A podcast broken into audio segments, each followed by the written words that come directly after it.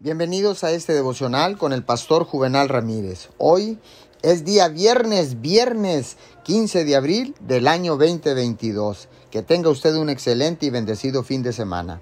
La palabra dice en primera de Pedro 5, 6 y 7. Humíllense, pues, bajo la poderosa mano de Dios, para que Él los exalte a su debido tiempo. Depositen en Él toda ansiedad, porque Él cuida de ustedes.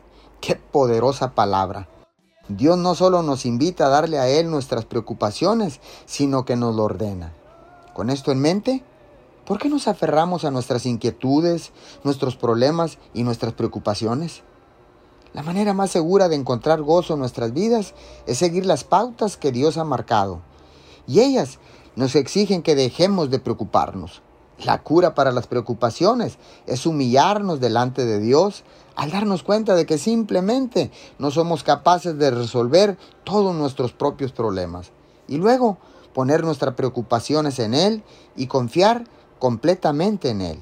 En lugar de hacernos miserables tratando de resolver todo por nuestra cuenta, Dios dice que podemos depositar nuestra confianza en Él cuando hacemos esto, podemos entrar en su descanso, abandonándonos totalmente a su cuidado. Las promesas de Dios se obtienen siempre por fe y con paciencia. Señor, gracias, porque puede ser aterrador dejar las cosas por temor a que Dios no actúe a tiempo, pero Dios nunca llega tarde.